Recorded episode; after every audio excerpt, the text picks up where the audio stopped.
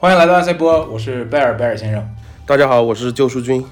今天我们要聊的是最近正在上映的魏淑君导演的电影《和平的错误》。嗯，这部电影是给我的感觉是看完之后观感觉得特别好的一部电影，会给我非常多的感觉的一部电影。相信大家也都很如如果你啊看完喜欢这部电影的话，也肯定也会同意这一点。对，不喜欢就不会听我们这一期节目了。对，如果你喜欢并且同意，欢迎把同意打在评论区里。可惜播客没有弹幕。这部电影的这个感觉，我觉得是特别好、特别好的一点，非常难得的一个惊喜。我觉得它的这个拍法、它的摄影啊，还有镜头的这些设计，包括镜头，你看很很少有特写。我觉得这个电影可能一个特写都没有。如果仔细看的话，嗯啊，嗯它就会会非常有他想传达的那种感觉，是一种仿佛是一种被观察的感觉，非常的抽离的一种，嗯又抽离又浪漫的一种感觉。对，然后这部电影虽然是表面上是一部探案电影，但是看完之后发现啊、被导演骗了，并不是一个探案电影。对，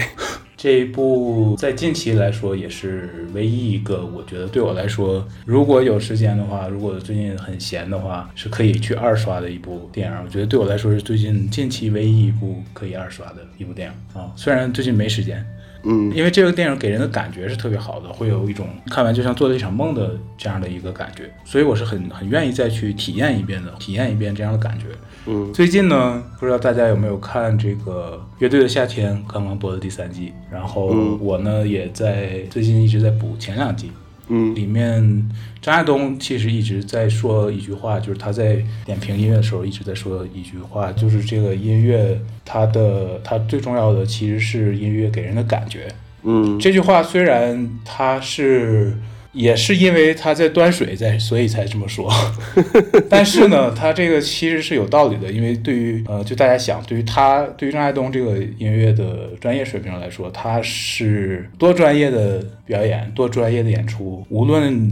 你玩什么样的花活，这些他都是见过的，他是不会让他太惊讶的。所以说，当他达到他的这种专业水平的时候，归根结底，反而这个最显而易见的这个东西，反而是对他来说最重要的。其实这个是他说是有他的道理的。嗯所以他会说，这个音乐最重要的是他给人的感觉，归根结底是给人的感觉。就是大家可能会觉得他这么专业，为什么不去点评这个音乐的专业性呢？就是他这些这些乐队里这些表演的人，他肯定是有更专业的和更不专业的。对但是当他听过这么多音乐，当他制作过这么多音乐，这么了解音乐的制作的时候，他其实多专业的东西都是不会给他带来那么大的吃惊的感觉的。所以这个道理放在电影上其实也是一样的，就是当我们看的电影越来越多的时候，其实也会发现，电影归根结底，他这个导演他拍的好，拍的不好，他。拍的这个导演水平够不够成熟？其实归根结底，当我们看的电影越来越多的时候，我们也会发现，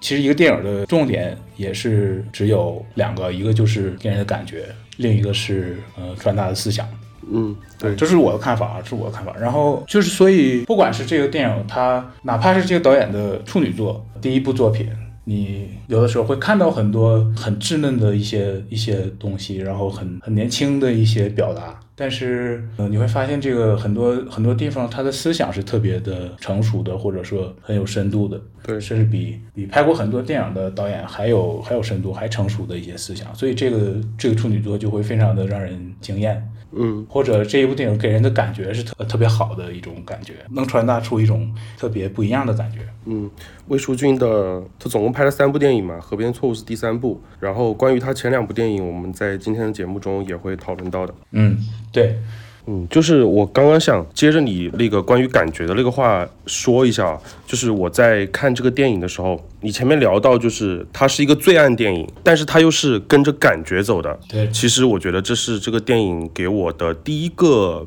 比较惊喜的地方。因为大家知道嘛，就是看过很多犯罪电影和悬疑片的呃影迷应该都知道，就是如果我们把电影比作一个人格的话，就是用十六型来说的话，在这样的电影里面，它呃有两个人格是主导的，一个是 S，一个是 T，就是实感和呃思考。MBTI 小课堂，嗯呵呵，就是在那个呃 MBTI 创始人他在对美国的各个职业做调研的时候，发现大部分的警察和执法人员，他的人格都是 ST 为主导的，就是实感和思考。嗯这也是我们常见的犯罪电影和悬疑片中间主导的两个人格，就是里面的主角的行动方式，包括整个电影的结构，其实都是 ST 向的。但是，呃，河边的错误它比较奇怪的点，或者说它给我们的惊喜点，就是它跟 ST 完全相反，它是 NF 维度的，就是 N 它是直觉，F 是感觉情感，所以他把 N 和 F 呃放到犯罪电影里，其实本身就是一个创新了。所以对于这个电影，它为什么在最后它是那样一个落脚点？是这样一个让人感觉不一样的犯罪电影，或者说它连一个罪案片它都不是，嗯，所以这就是导演很反骨的地方吧。但是同时也给这个电影不一样、完全不一样的一个面貌。对这也是今天等会儿我们具体展开会聊的很多地方。嗯，呃，其实探案片在你聊到了，就是说探案片包括警察和探案故事都是更 S 和 T 主导的。然后，呃，其实更高阶的侦探故事，对我来说，我觉得是会加入直觉的。这这个当当一个当一个探案故事加入直觉的时候，加入 N 的元素的时候，就会比纯 S 和 T 的探案故事看起来更高级，会更更艺术。对，确实没错。包括包括福尔摩斯那种很经典的探案故事，它之所以经典，我觉得其实是有这种 N 的元素的，就是对呃，而且还有很多有名的探案故事，他们都是有的时候会有一个灵光一现的直觉的东西，这个是特别的闪光的一个点。包括前段时间我们看的那个自恋书，威尼斯惊魂夜，对自恋书的自恋书三部曲，目前是三部曲。然后在第三部、前两部，因为我们都觉得非常的无聊，因为前面那两部之前也有很经典的版本，之前也有原著，然后。这一版的前两个故事其实是改编的比较无聊的。然后当我们看第三部的时候，我们期待，我们俩都期待非常低。然后我们看到他在处理这个鬼的这个元素的时候，处理的非常的让我们惊喜。对对，所以没错，所以我们俩还觉得这第三部还挺好的，呃，挺挺让我们惊惊喜的。对，这个就是对他自己的突破。对，是他对他自己的突破。这个就是其实更加了 N 和 F 的东西进来。对对对，但是就说我们现实生活中的警察都是 ST 嘛，但是影视作品的创作中间，如果往更高阶的方向走，或者是更加艺术创作的方向走，可能就会加入 N 和 F 的元素。但是，嗯、就接着你刚刚说的那个，你有没有发现，就是呃，当一个侦探或者说一个警察，呃，他从 ST 变成 NT 或者 NF 的时候，他的人格其实就会出现问题，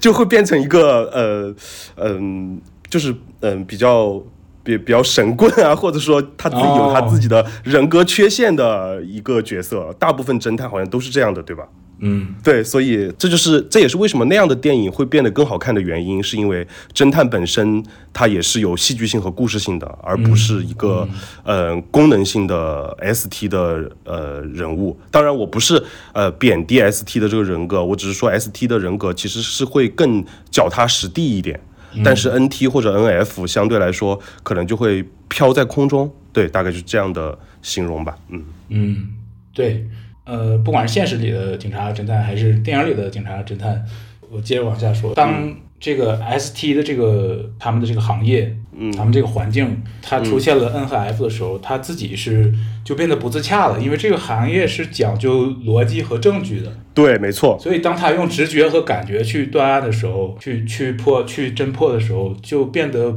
没法用逻辑和证据讲出他的这个直觉来，就没法证明出来，但他就是有这个直觉。对对对。这也是这个他们的故事让他们的故事更好看的一个点。对，就是今年还有一部，就是我们俩之前都觉得还不错的一个小众的批片，叫做《恶世之子》。对然后那个电影它也是，就是呃女主角呃谢琳伍德雷，她也是用 NT 的那种思维方式去对抗整个 ST 的那样一个呃执法系统，对吧？所以对，所以他反而这种。呃，如果把执法系统看作一个人格的话，就是在跟他对抗嘛。反而这种对抗也让电影在嗯、探案的这个叙事上又更增加了一层更高阶的一个叙事的维度，对吧？嗯嗯，增加了一个人性光环。对，这部电影是真挺好的，而且也是一部比较反骨的犯罪电影。如果有兴趣的，可以找来看一看。嗯，确实不错，确实很好看。嗯，哎呀，我们马赛博已经马上就要变成 MBTI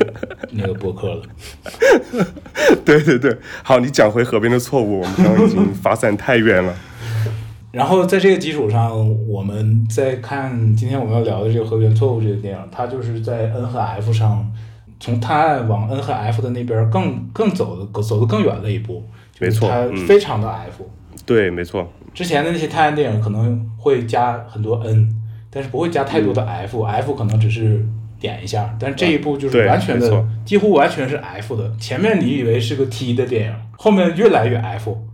直到最后会发现，你以为导演是在一给你讲一个破案的故事，然后他的那些让你以为有问题的那些，哎呀，是不是不是他杀的？是不是这到底是谁杀的？是不是导演在说想说不是他杀的？最后根本就没扣回来。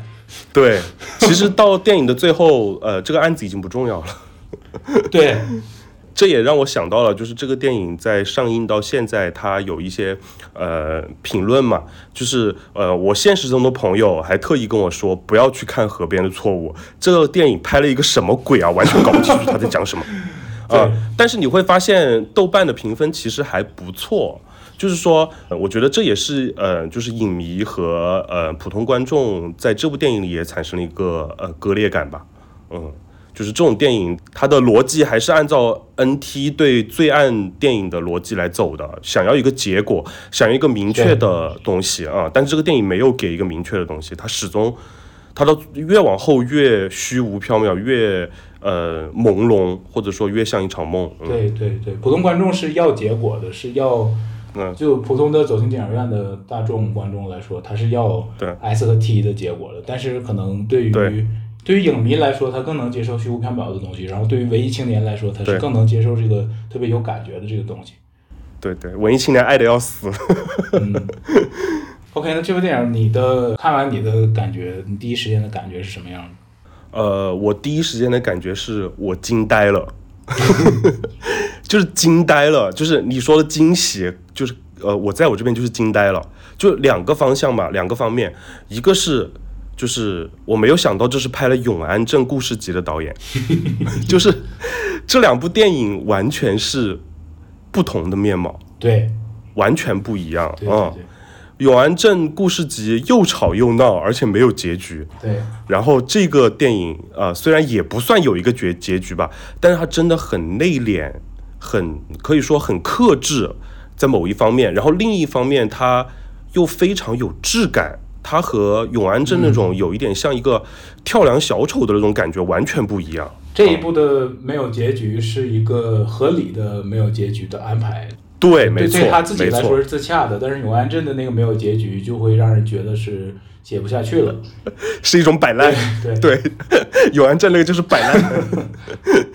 然后这这这就是我第一个惊讶的点吧。第二个惊讶的点就是跟你前面说的有点像，就是这整个感受是新的，嗯，尤其是在国产的院线中间是新的，对，而且它的质感是接近恐怖电影的观影质感。嗯，就是对于我这个恐怖恐怖片影迷来说，它的这种气质是非常强烈的。，会有非常诡异的感觉。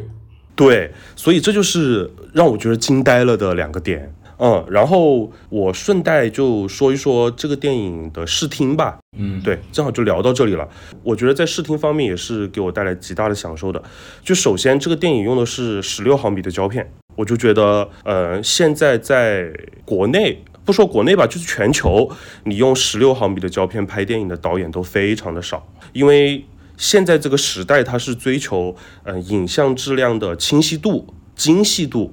对吧？但是十六毫米胶片它自带着一种朦胧感，一种粗粝的感觉。因为我自己平时也是玩胶片的嘛，我平时是呃有呃有玩胶片摄影的，然后我自己是用的三十五毫米的胶片，然后呃也会尝试去用一些电影卷。哦，电影卷就是呃有一些小商贩他自己从那种很大的呃一卷电影的盘上面，然后在暗房中间把它切割成呃一卷三十多张、四十张，然后呃把它装到装到小胶卷的暗盒里面，然后再用来拍照。嗯，所以拍出来的照片它其实是电影质感的。然后，所以我对胶片电影本来就有一种信仰，嗯，有就是比如说，嗯，就是诺兰喜欢用三十五毫米胶胶片嘛，然后魏淑君他更加就是怎么说偏执，居然用一十六毫米的胶片，嗯，所以我就觉得就是说很大胆，因为胶片的不可控性更高，对于数字影像来说。然后还有就是之前有呃，就前面讲到的嘛，就胶片给人一种朦胧感。我们看的时候能看到胶片，它有呃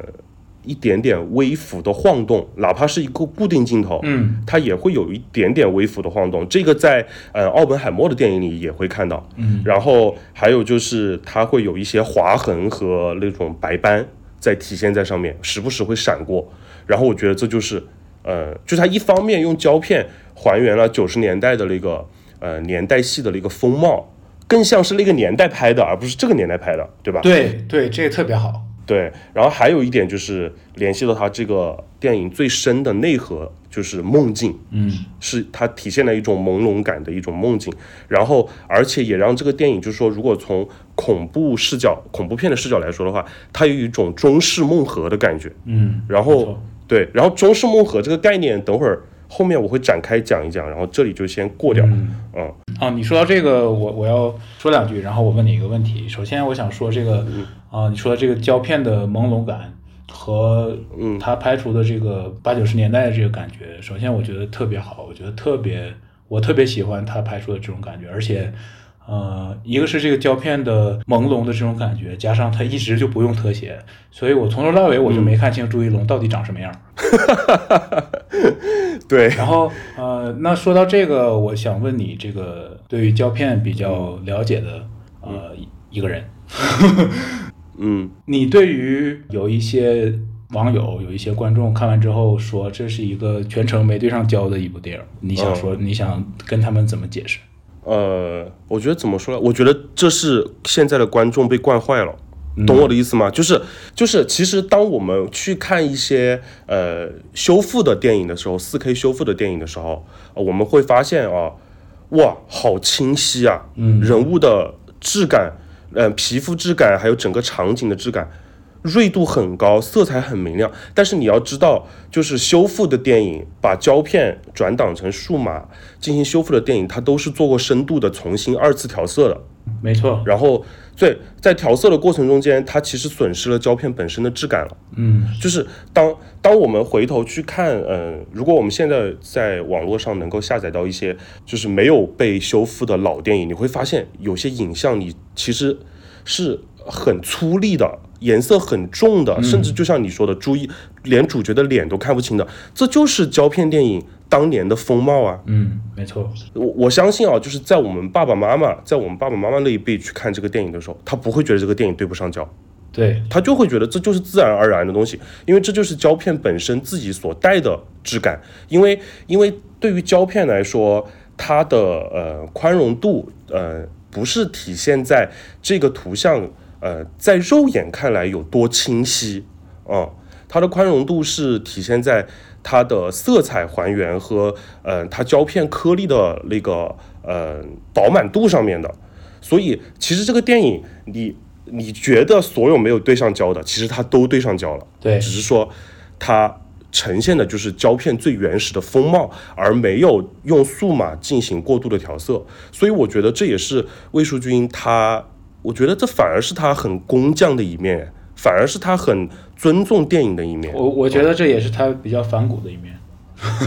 哦，确实也是，他就是不按照大众的观影习惯来。对他真的，他真的不喜欢照顾观众的感受。对对对，哦，然后我想说一下，我正好聊到这一点嘛，就是说我想说一下，我并不是呃排斥数码拍摄的电影，呃，数码拍摄的电影如果调色非常恰当的话，它也会非常的好看，它不输于胶片电影的颜色，它是有自己的质感的。对，但是就是我想喷一下近年的国产商业片，就是以什么呃《消失的她》《八角笼中》这样为代表的国产商业片的调色都非常的难看，都非常的让人不适。我不知道这是不是顺应市场的一个表现，还是创作者主观套公式套出来的一个结果。但是这样的电影真的非常没有质感，所有的颜色都糊成了一坨屎，涂抹感非常严重，基本上没有光影的层次。我不知道电影调色调成这样，你前期灯光组的作用在哪里？干脆直接开掉得了。就我每次看商业电影调色调成，尤其是国产的商业电影调色调成那样子，我心里就真的非常的难受哦。当然了，这只是我一个主观的感受啊，不代表所有的观众都这样。哦，就这里声明一下。嗯，我这两部我没看，但我相信你说的。嗯，呃，然后说回来，就是我们接着聊视听嘛。嗯，我发现就是，嗯，就是这部电影给我带来很大的一个，还有一个很大的不同就是。嗯，导演的摄影方面，他用镜头，呃，一个就是你说的这个电影的近景很少，大部分都是中景和远景。然后我觉得，我觉得魏淑君啊，我看了他三部电影，从就是《野马分鬃》是我呃昨天才补的嘛，补看了一下，我发现《野马分鬃》也是一样的，它极少用大特写，嗯甚至我觉得他用大全景的镜头还还有点太多了。嗯嗯但是我觉得这是导演的一个，一方面是他的一个习惯，另一方面是他刻意为之，他想让环境也成为叙事主体的一部分，而不仅仅是人物。嗯就是从从那个野马分鬃到永安镇到河边的错误，我觉得这三部电影环境都是其中非常重要的一个，甚至说是一个角色都不为过吧。没错没错没错，非常同意。就像《野马分鬃》里面的那个呃，包括那个假的草原，然后呃拍的那个戏中戏的那个剧组，然后在永安镇里面的那个湖南的小镇子，然后包括这部电影它河边的错误，它本身就搭建了一个九十年代的一个风貌的一个场所，所以当这种环境它就是以这样一个呃远景、全景或者说中景，它的镜头光圈也用的非常的小，就是为了让你看把整个环境都尽收眼底，而不是有一些导演他会直接把它虚掉。啊、呃，我之前看了一个评论，我挺同意的，就是现在很多导演他都是在做减法，但是魏淑君他在做加法，他把很多他自己认为是很个人的表达加到这个电影里去，然后呈现出来的最后是我们看到的这样三个故事啊、嗯所以我觉得这也是他独到之处吧。嗯，对，同意。然后我觉得这个加法减法可能也不是就单纯的加法减法那么简单。我觉得他加的加这些的时候，我觉得他也是有有减的，跟其他的电影比。首先，我觉得我特别同意你说的这个关于他拍环境的这个点，就是他这三部电影，你看《野马分鬃》和《永安镇》，可以说它就是从一定程度上来说，它就是在讲环境的。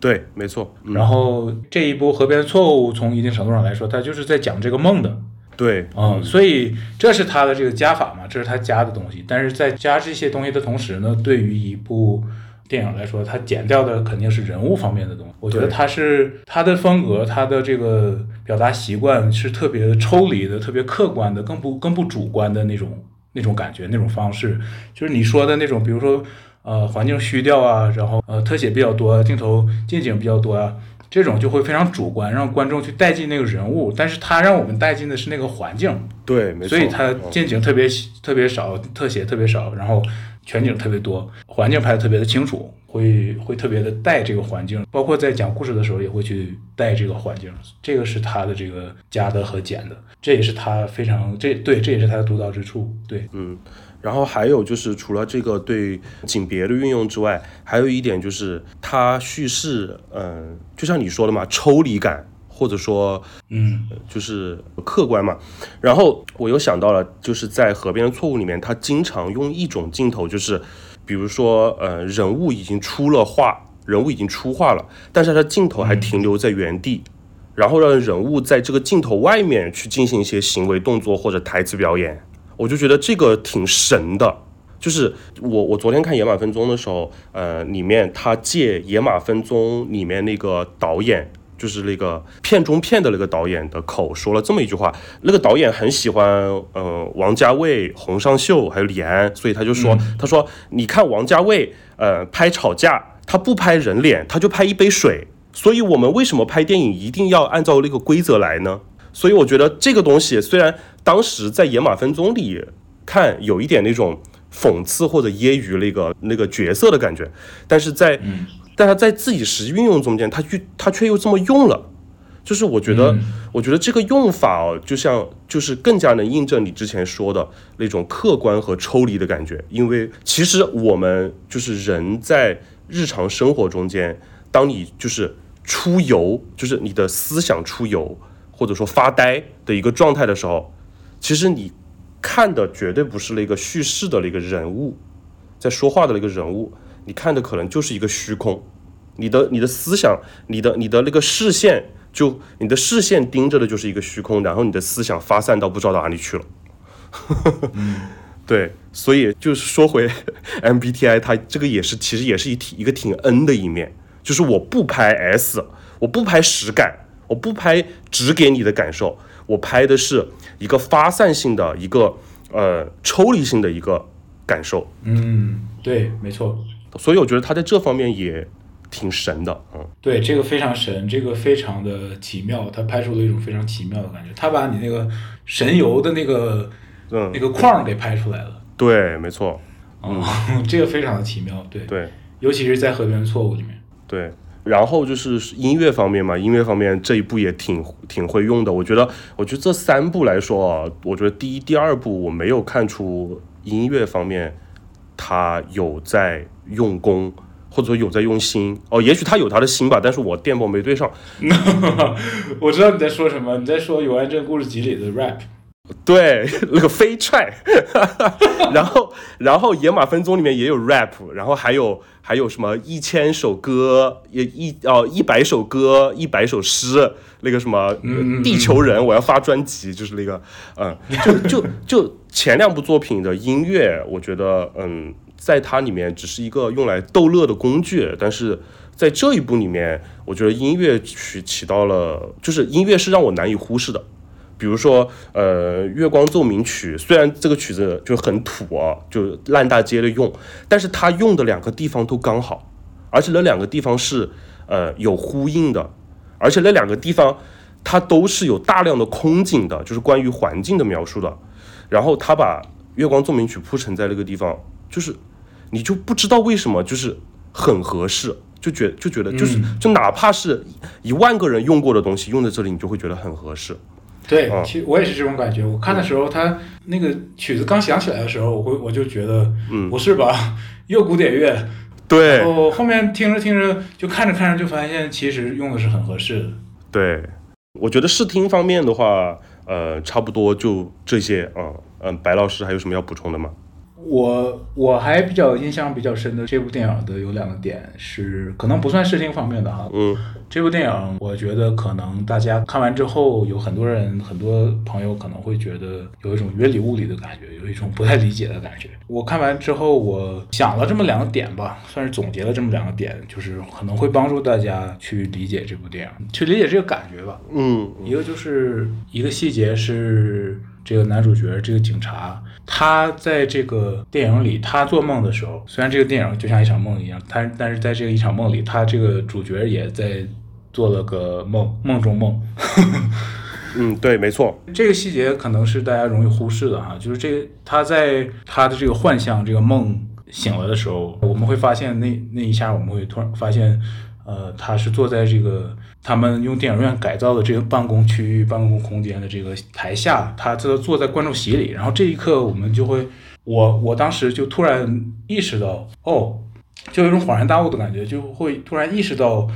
导演想要表达这种感觉，就是台上是这些警察，台上是他们的办公空间，他们在那儿办公，他们在那儿开会。那个台上是警察的活动区域，是他们办公区域，所以等于就是在暗示。呃，警察被摆上舞台了。这个整个事件，整个男主角所经历的这些事儿，是在舞台上的，是被摆出来的，会有一种被观察的感觉，会有一种虚虚假的感觉，会有一种虚幻的感觉，就像我们在看电影一样，就是这一层意思特别特别好，就是他他看到警察在舞台上，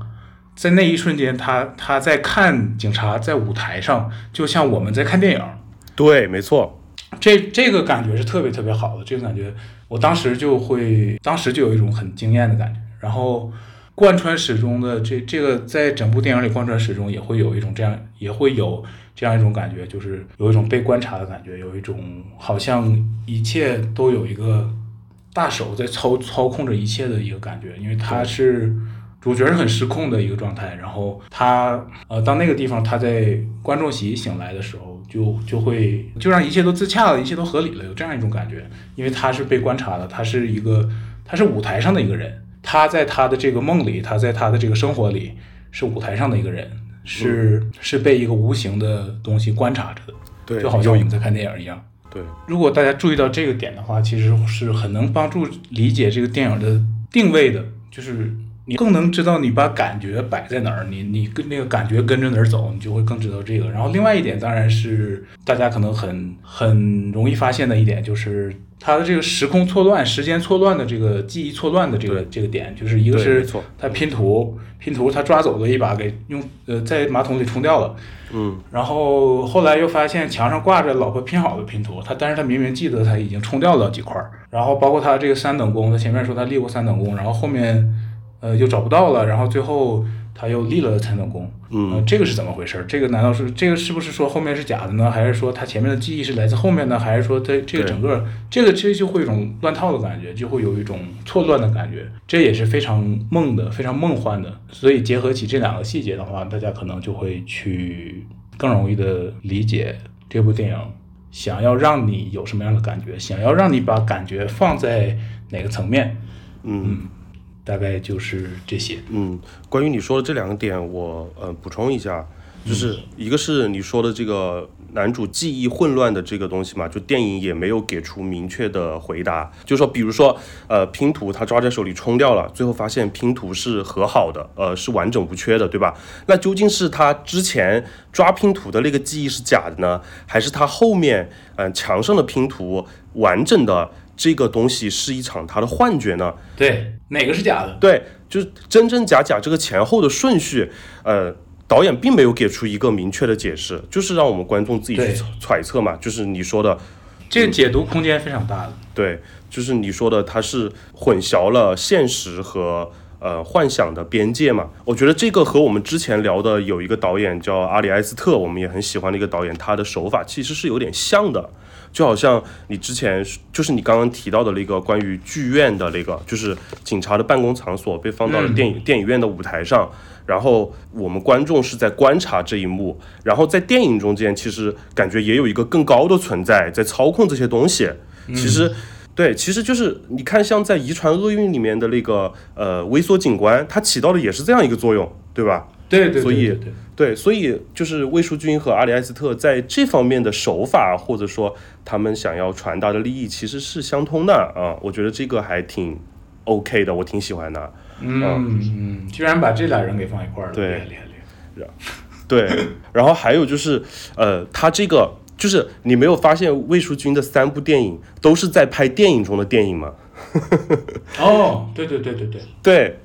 第一部就是讲呃那个戏剧学院的学生在拍电影，然后拍毕业作品，然后第二部直接就是在永安镇拍编剧和导演在拍电影，然后没还没拍成，最后出来一个那样的东西。嗯，然后这一部这一部虽然没有直接拍电影，但他直接把这个办案的场所搬到了电影院，然后整个办案的过程就有一种片中片的感觉，就是我在这个电影里面演演一部电影，就是梦中梦，所有的这些都是。对梦中梦，或者说电影中的电影，就是演给我们这些观众看的。所以我就觉得，哎，这个导演他的创作，虽然这三部电影的体验是完全不一样的，但是他的这个创作的利益，他这三部电影都贯穿了。嗯，对对，包括戏中戏的这个东西，它除了电影院这一幕的结，就是呃，除了电影院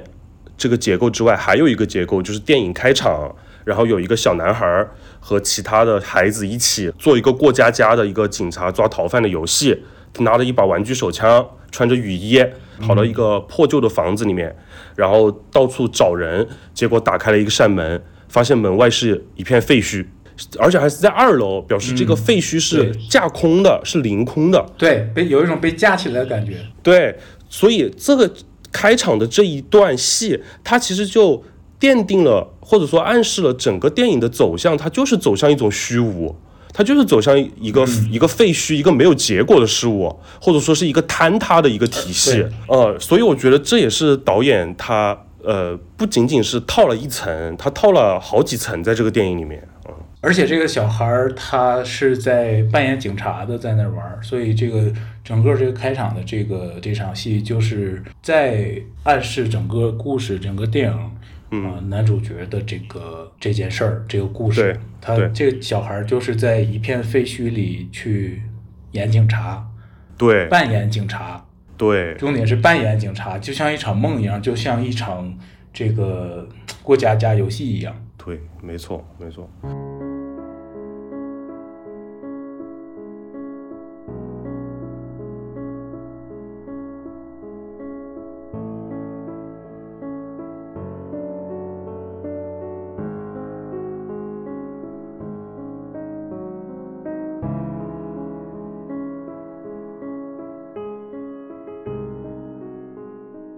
我觉得这个又说到就是关于呃恐怖片的体验嘛，就是呃其实开场就已经有一点那种感觉了，但是真正让人飞起来的就是后面从朱一龙那个角色开始出现一些幻觉，就是我们观众能明显感觉到的一些错乱感开始，这个恐怖的体验就变得越来越深。对，从我们开始发现他在发疯开始，对，是的。然后就是我之前呃呃节目开始有聊到中式梦河嘛，然后我正好这里就想提一下中式梦河，就是呃就是梦河这个东西啊，就是如果你去网上找解释的话，他会说这是一种超现实主义的美学，起源于互联网。然后它以图像或者视频的形式展现，然后在这种影像中间，往往给人带来的感受就是像一场噩梦一样，或者说像一场白日梦一样，有一种你你会感觉这个场景很熟悉，但是又有很强烈的怪诞感。嗯，我觉得如果用一个场景去体现的话，我在我最近在小红书正好看到了一篇中式梦河的呃笔记，然后里面有一张图片，就是一个那种九十年代的老民房，在这个昏暗的房间中间，只有一张木床和一把木椅子，然后墙上贴着一个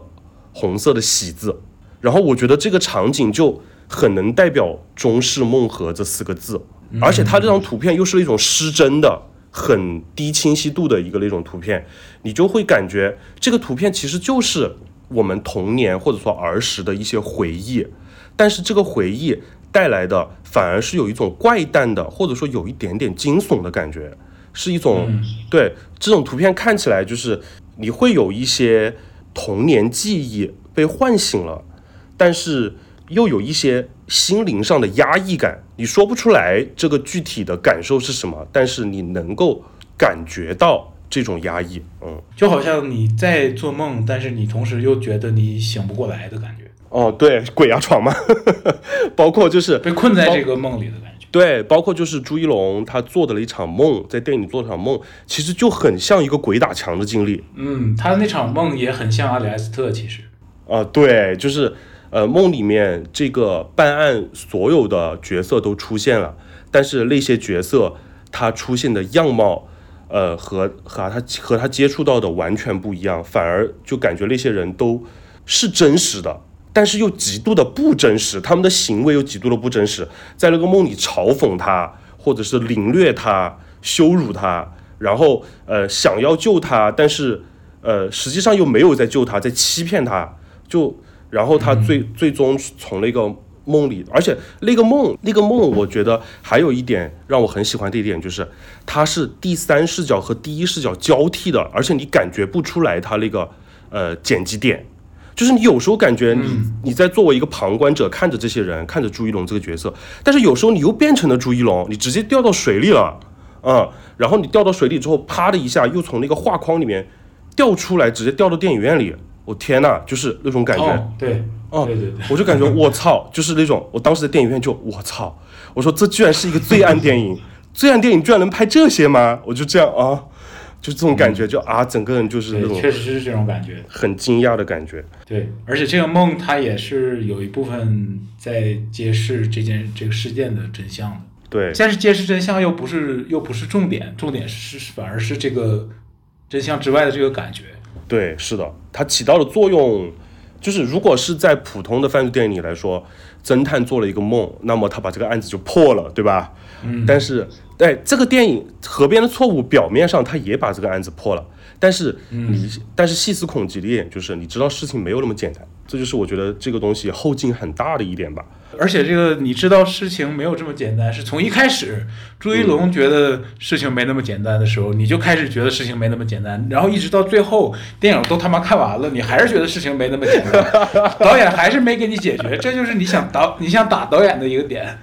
你又想打导演，你又想去夸导演，对，这就是这就是强迫症患者很受不了的一点，是吧？对，然后我刚刚聊关于恐怖片的这个感受，还有一点就是，其实这个电影中间有跳下，有 jump scare，具体是哪里呢？就是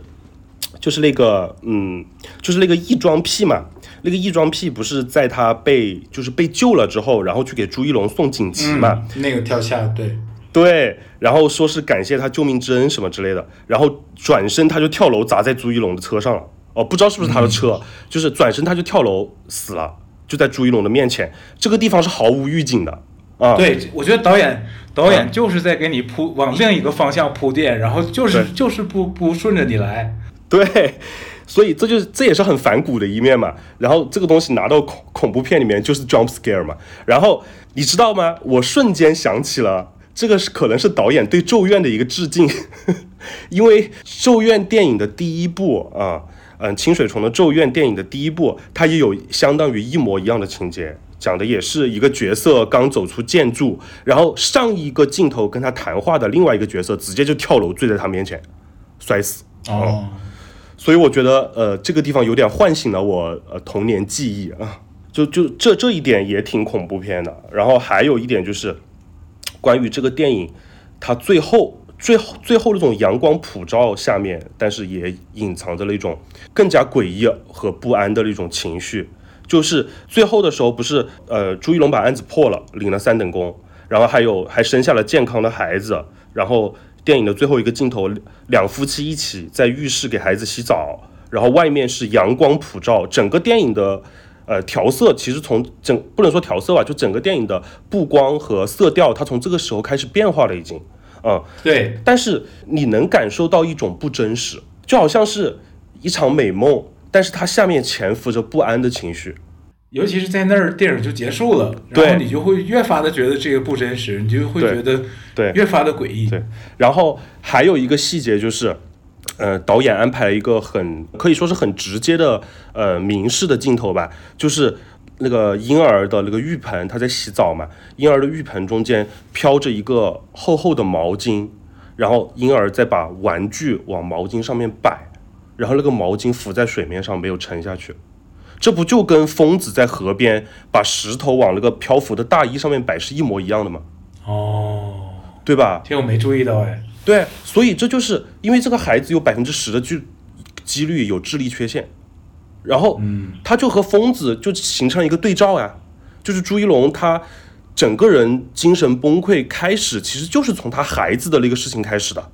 那是一个非常大的一个导火索，从那个事情开始，感觉就是压死骆驼的最后一根稻草。他从那个事情开始，他心里面隐隐约约就感觉我的孩子会不会以后和这个疯子是一样的？他虽然全片没有展示出，没有口头说出这种忧虑，但是我们观众已经替他想到了，所以我觉得这种不安的情绪也是导演把这个片子拍得更像恐怖片的一点。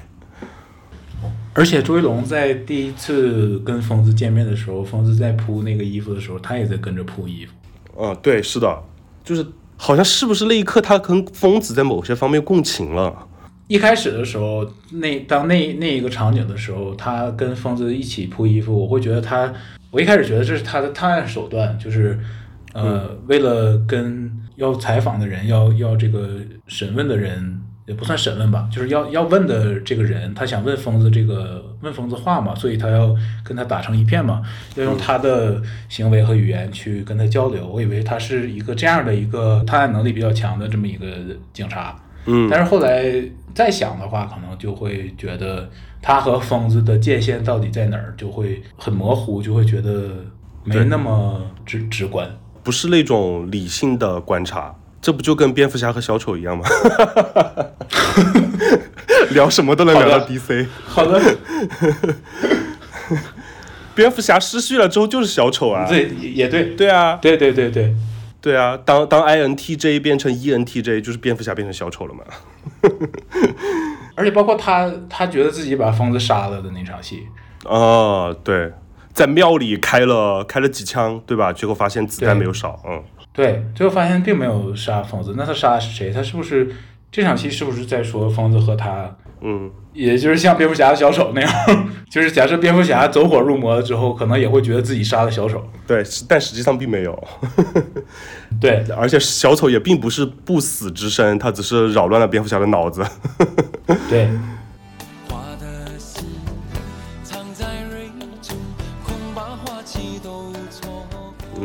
我觉得剧作方面，呃，差不多了。然后，我觉得《河边的错误》这个标题挺有意思的，就是虽然它是余华的小说改编的嘛，原本的标题就是这个，但是，呃，我觉得在那个魏淑君的这个电影里面，《河边的错误》它这个标题感觉赋予了很多新的意义。嗯，我也觉得，我一开始就是在没有看这个电影之前啊，我觉得一个罪案片，然后名字叫《河边的错误》，那我理所应当的去想，这个罪案发生在河边，然后因为有一些产生了一些错误，所以凶手把呃死者给杀死了，对吧？啊，但是实际上，当我们真正看完这个电影，会发现这个所谓的错误，其实并不是凶手的错误，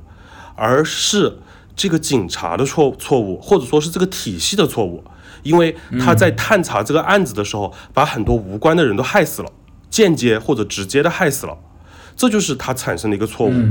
而且他害死的这些人人，全部都是在这个社会边缘游离的角色，比如说独身的老人啊，比如说呃异装癖啊，比如说那个出轨的那个师生啊，对吧？嗯，然后这个边缘人物被卷入查案这件事情，就好像这个现实电影中的这个现实像一个漩涡一样，把这些人全部都吸进去了。这些人无法逃离，他只能死亡。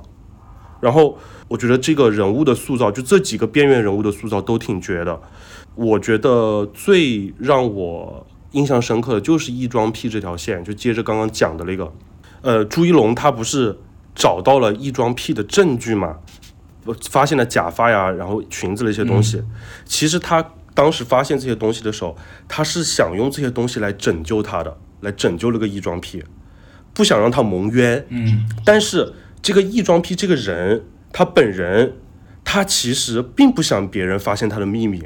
他其实是想顶罪的。嗯，他他他一开始出场他就想顶罪，他就想认罪的，我我就想坐牢。为什么？因为坐牢这件事情能够掩盖他异装癖这件事情。嗯，因为异装癖对于他来说才是他呃人生中间最黑暗的漩涡，他不想让别人知道。我反而可以去坐牢，我可以去牺牲我自己的呃时间或者说是青春，但是我不想让我的异装癖这件事情被人发现。但是朱一龙他的思维跟我们所有普通人的思维一样，哎，这个事情我发现了，那我就可以证明他无罪啊。但最后发现他帮了、帮的是倒忙，他完全就是对，就是我以为这样是救你，但实际上是害了你。所以这也是河边的错误中间的一个错误嘛，就是我们认为的事情，但是在他者身上，它并不是正确的，它就是错误。嗯嗯，所以我觉得从小人物这个事情去点这个题，我觉得也是这个导演他比较优秀的地方。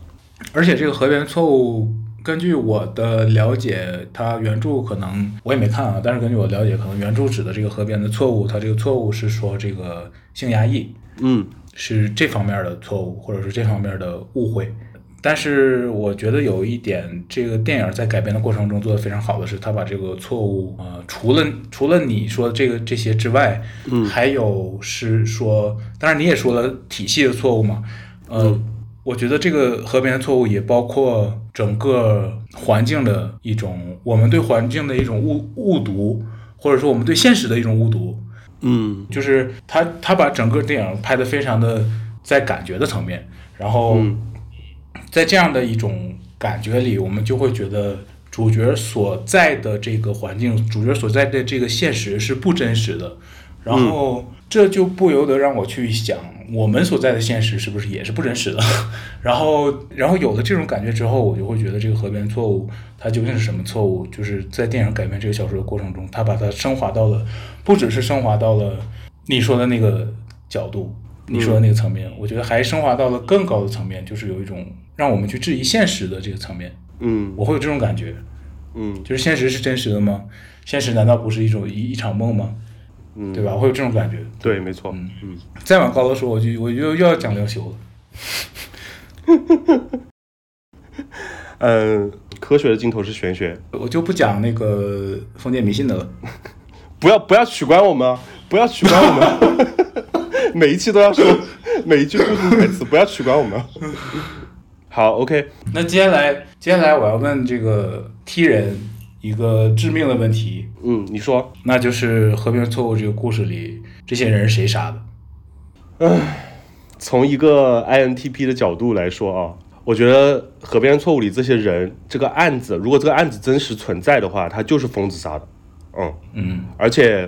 呃，从余华的原著小说里，他也就是疯子杀的。啊。然后，我觉得就是就是遵循一个叫什么奥卡姆剃刀原理嘛，是叫奥卡姆剃刀原理吗？嗯，就是真相的路径往往是最短的，就是你把这个电影中间所有无关的线索排除之后，它指向的就是那个最简单的真相。所以我觉得就是疯子杀的。那疯子为什么杀这些人呢？这这个这个电影里一共死了四个人，一个是老太太，老太太她为什么杀？这个我们是呃基本上可以理解的。对然后后面的那个异装癖那个大波浪，他是自杀的，对吧？嗯然后另外还有两个死者是这个灭尸的那个人，还有一个是那个小孩儿。那这两个人他为什么杀呢？这两个人应该也是疯子杀的。我觉得就是，我觉得如果从疯子的角度出发，我如果试图理解他的话，我觉得，我觉得他有一定的领地意识，就是我在河边杀了一个这个人，那这个地方就是我的领地。然后，但凡是来过我这个领地的人，或者是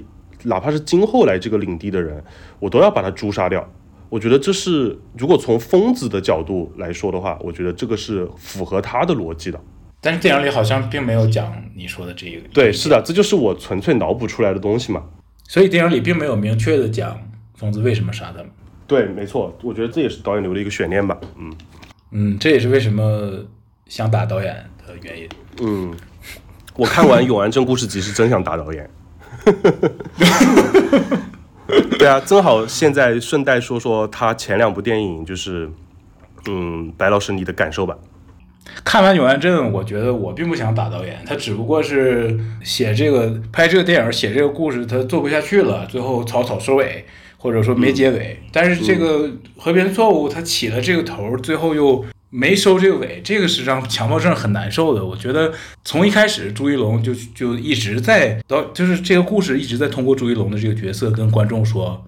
凶凶手应该并不是疯子，凶手可能另有其人，这个真相可能另有另有一个真相，但是最后没扣回来，这个实在是很难受。当然，这个是这也是导演反骨的一面吧。对，这也是导演就就是从来不惯着观众，就是一个真是一个，哎呀，不知道怎么形容，这是一个从来不惯从来不惯观众的一个导演。然后对我就是不顺着观众来。对，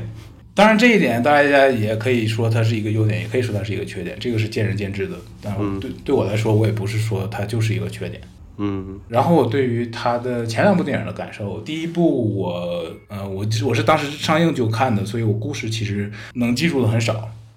然后我对那一部电影的印象就是，一个是你说的那个环境的那一点，就是他会把环境，他会把环境当一个主体来讲。除此之外，我会我的印象就是他的这个整体的，呃，整个故事他讲故事的水平是很在线的。嗯，确实。然后第一部，因为我也上大学的时候在北京上学嘛，然后他那个故事里，在电影里拍的那些地方，我很多都都认识，很多都很眼熟的地方，包括他们学校，嗯，他应该是可能那个男主角和导演可能都是那个，然后那边什么八通线啊什么的，那那些路啊我都认识，所以会有种很熟悉、很亲切的感觉。然后看的时候觉得挺挺有意思的，然后就就加上他的电影。整个这三部电影都会有非常非常真实的感觉，不光不光是因为我在北京读过书，啊，我同意，我同意。而是他整个整个电影的这个，包括永安镇，虽然它最后呃讲的不好，然后也包括河边错误，虽然它是一个非常不真实的一个梦的感觉，它会有非常真实的部分。前两部他在讲环境的时候，他在讲这个影视行业也好，或者这个生活环境也好，讲这些的时候，他的人物的那些反应啊，那些事儿啊，都是特别特别真实的。然后整个三部电影有一个非常非常大的一个优点，就是他的这三部电影去跟别的中国电影去比的话，他的台词是说特别特别真实的。他这个这三部电影里的台词，就像是我们正常说话生活中听到的那些正常人说话一样，对非常的没有电视感。对，他不会像一些西方电影去抄去学，然后把一些呃很不生活化的语言、很装逼的语言放在里面。对对，对哪哪怕哪怕他这个角色在电影里就是装逼的，但是他说的那些装逼的话就很符合他这个角色能都是非常生活的。对能说出来的话。对，所有人说的话都是生活化的，都是生活化的话。这一点，我觉得所有的以后的中国电影都应该学习。我觉得我非常希望以后所有的电影都是这样的。我觉得电影就应该是就应该是这样，电影里的台词就应该是正常人说话那样，而不是你听到之后你就能分辨出这是电视里说的话，这不是现实里的话。我其实从小就很很。就是，其实从小对这一点就挺，挺不解的。所以你就很不喜欢在电影里面听到什么练诗这种事情是吧？就在电影里面读诗啊、背诗啊、即兴创作一首诗。哦，念诗可以，但是你，我觉得你如果要在电影里念一首诗的话，你也要用，就是你让我觉得尬的话，它就会丧失，嗯，我知道，就会出戏嘛。嗯嗯。对，就会出戏。当你觉得你的这个所谓的尬，所谓的这个升华，它不是尬，反而是在增加艺术性的时候，我会觉得它反而是在降低艺术性，因为真正的艺术是真实的。嗯，对，这是我的看法。然后第二部是那个《永安镇》的话，呃，可能很多文艺青年都会很喜欢《永安镇》这部电影。然后我们俩可能都不是很理解为什么，我们俩都不喜欢。呃，对，就是故事没讲完嘛。我我非我非常能 get 到他想要的是什么，就是他、嗯这三个故事他开的头儿，其实开头儿都开的挺好的，但是后边就没有结尾了呀，就只有开头儿三个故事，然后后边很明显的觉得他是做不下去了，拍不下去了，写不知道后边怎么收尾了，所以最后每一个故事都是草草收尾的，或者说没有结尾的，嗯，就是这种感觉。我我是先看了《永安镇》嘛，然后，嗯，《永安镇》当时看的时候，其实觉得还挺亲切的，因为讲的是我家乡的呃那种塑料普通话，然后，嗯，对，然后而且人物在那个环境里面动起来，就像你说的，它很真实，所以你会觉得，哎，好像挺接地气的那种感觉啊，嗯，嗯但是但是看到最后了之后，其实还是挺失望的，为什么？就感觉导演。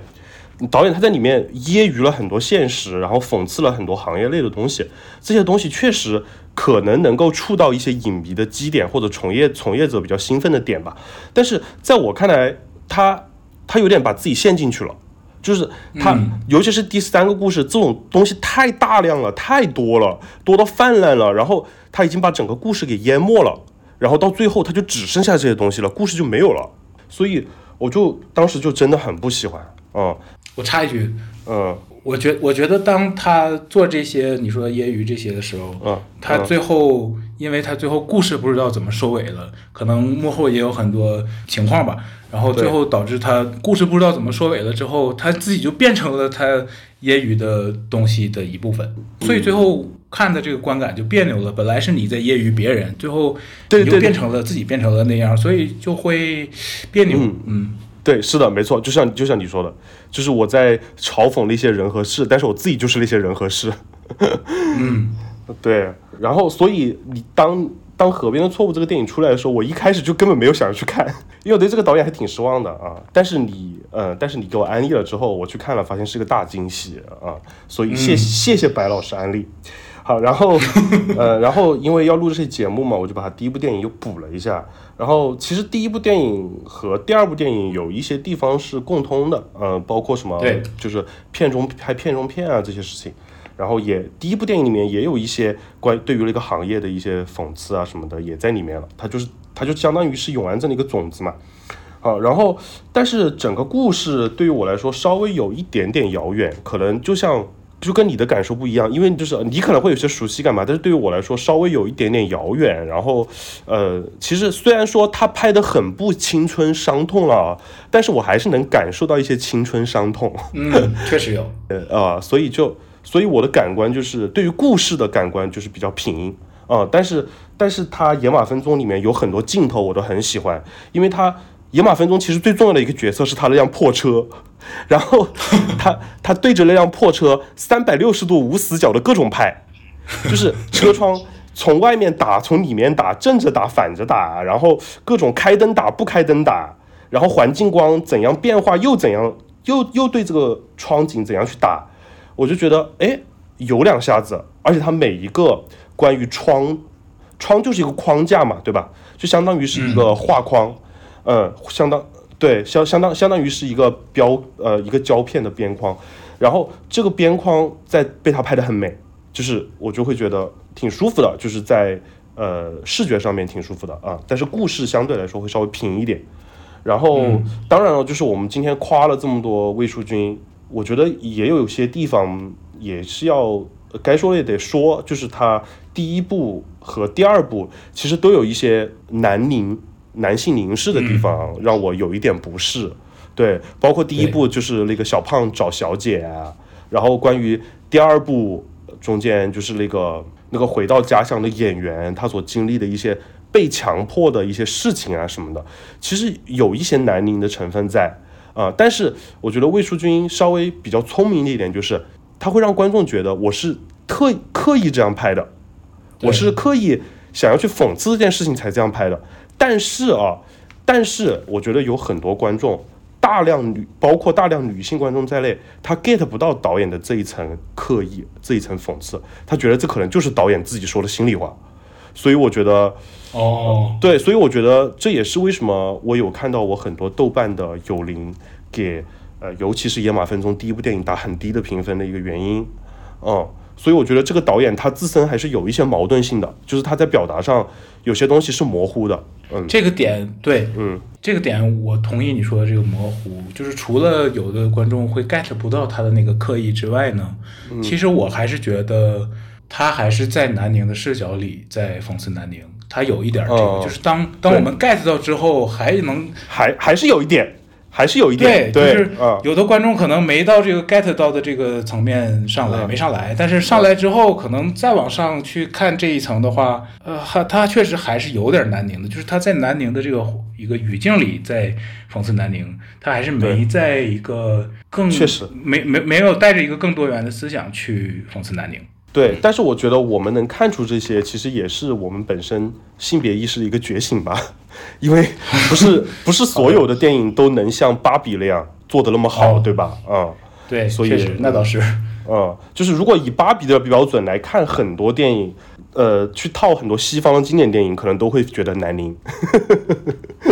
对吧？哦，那确实那是的，嗯，对啊，就好像现在很多西方电影、西方经典电影都变成了老白男的那个标签啊，就有一个电影打上了老白男的标签，我就可以选择不看啊，因为它会有不让我不适的地方，虽然它是一个经典，对吧？虽然它可能是一个什么名导，嗯，但是我觉得就是魏淑君是有成长的了，就是在《河边的错误》这部电影里面，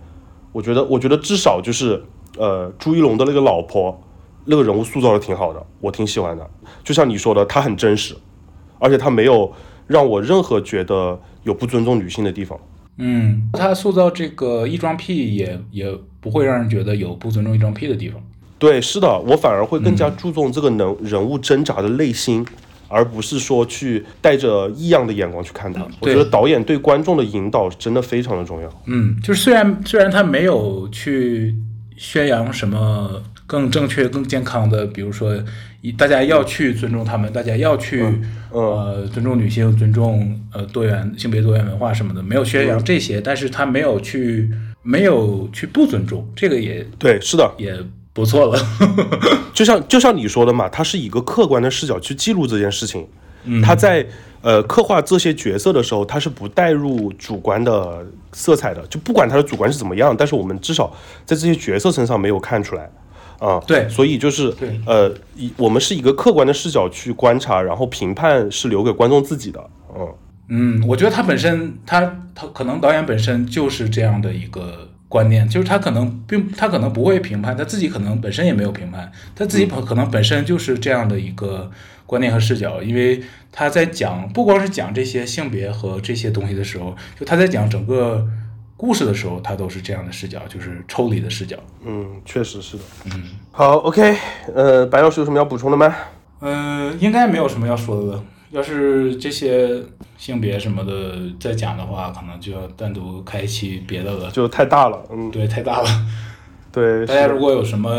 关于这部电影和这方面的见解，也包括关于这个故事的这电影的理解，大家也都可以、呃打在评论区里。对，是的，我觉得这部电影看下来，我还是很期待导演后续的作品的。嗯，我觉得你第一部看《永安镇》真的很幸运，因为 哦，对，因为我期待真的很低很低。对对对，就是突然一下就是个惊喜嘛。对，然后，然后还想补充一点，就是魏书静应该是个 J 人吧，他的效率非常的高，对吧？哦，对，听说了。所以就向 J 人学习，嗯，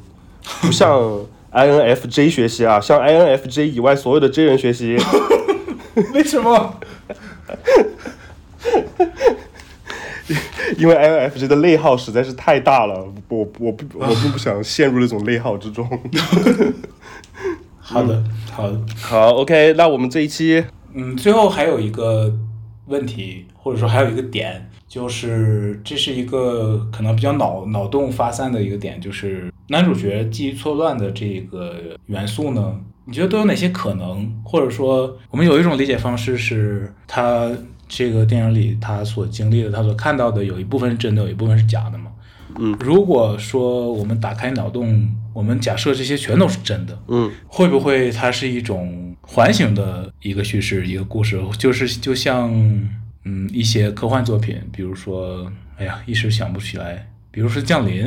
嗯，因为他最后立了三等功，然后但是他在他他在结尾立了三等功，但是他在开头想起三等功，有没有可能这是一个环形的叙事？嗯，这这是你的一个假设，然后我如果听众朋友们有别的假设，也欢迎在评论区说出自己的想法。对，这好像也没有什么可可讨论的。我嗯，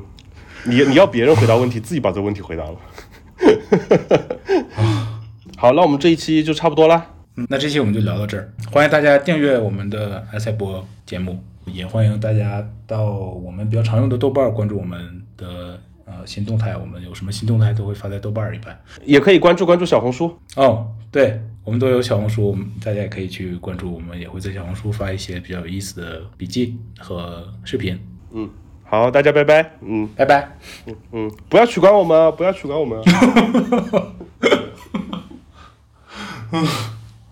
最后结尾呢，请大家欣赏一首啊，我们节目里提到的《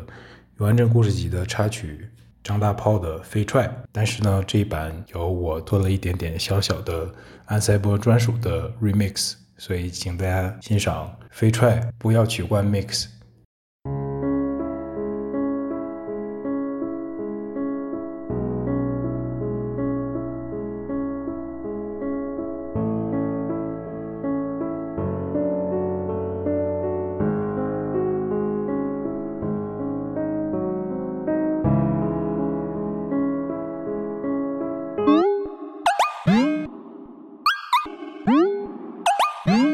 又又又又又又抽离又浪漫的一种感觉。就嗯不要不要不要取关我们飞踹飞踹飞踹给雷飞踹就飞踹飞踹不要不要不要取关我们飞踹就飞踹飞踹飞踹给雷飞踹就飞踹飞踹不要取关我们，不要取关我们。这这，我表现的歇斯底里，同时更多的爱在骨子里。哼，平时喝啤酒可以，可是我不喜欢文化一体。我把热血一洒，挥舞着皮鞭对我的马儿说驾驾。搏一把，都不知道自己能个到底有多大。都说流氓会了武术，肯定谁也挡不住。哥们儿要是会了武术，流氓他们都也挡不住。我像是个冷血动物，看着满脸问号的小猪，很擅长于一些来自本土的功夫，那就好比如说。飞踹，飞踹，飞踹，给来飞踹就飞踹，飞踹，飞踹，给来飞踹就飞踹，飞踹，飞踹，给来飞踹就飞踹，飞踹。正好聊到这一点嘛，就是说我想说一下，就就就叫我野牛逼里，跟我较劲我就蹬你，都跟我没法匹敌，四个大字儿，嗯，不可思议。平静如水的不一定是强者，有可能是怂蛋包。我和我的兄弟目标是顶点，不跟垃圾分蛋糕。光凶狠是不够的，心存敬畏才能完美发力。因此，通常上场之前我会亲吻一下大地，我的青春不会燃尽，浑身充满了干劲。相比从弱者的身上找自信，我更愿意找比我块儿大的玩玩。飞踹，飞踹，飞踹，给来飞踹就飞踹，飞踹，飞踹，给来飞踹就飞踹，飞踹，飞踹，给来飞踹就飞踹，飞踹。不要不要不要不要不要取关我们。飞踹，飞踹，飞踹，给来飞踹就飞踹，飞踹，飞踹，给来飞踹就飞踹，飞踹，飞踹，给来飞踹就飞踹，飞踹。